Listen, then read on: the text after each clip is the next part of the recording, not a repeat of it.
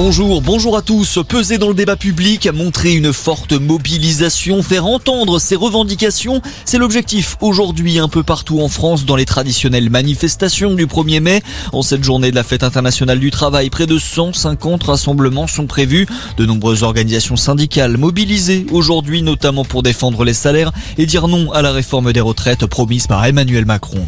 Aujourd'hui, 1er mai, c'est aussi l'entrée en vigueur de plusieurs mesures au rang desquelles le SMIC qui augmente, il passe désormais au-dessus des 1300 euros par mois. Augmentation automatique du salaire minimum qui prend 28 centimes bruts par heure. Coup de pouce également pour les aides sociales à plus 1,8% sur le montant des allocations familiales, de la prime d'activité, du RSA ou encore de l'allocation aux adultes handicapés.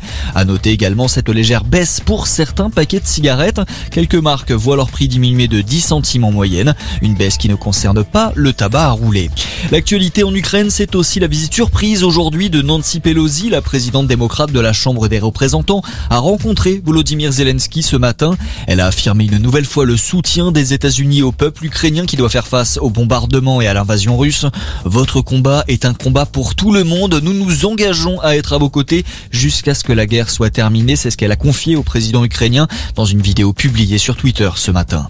On respire mieux en Europe. L'année 2021 a été marquée par une baisse nette des émissions de CO2 sur le marché automobile du vieux continent.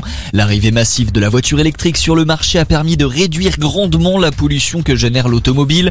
L'Allemagne et la France passent sous le seuil symbolique des 100 grammes par kilomètre de CO2, loin derrière la Norvège qui a été élu pays le plus vertueux en la matière. Et puis en football, une rencontre sous haute tension qui s'annonce à Marseille. Le choc ce soir entre les deux Olympiques. On attend un flux important de supporters dans les rues.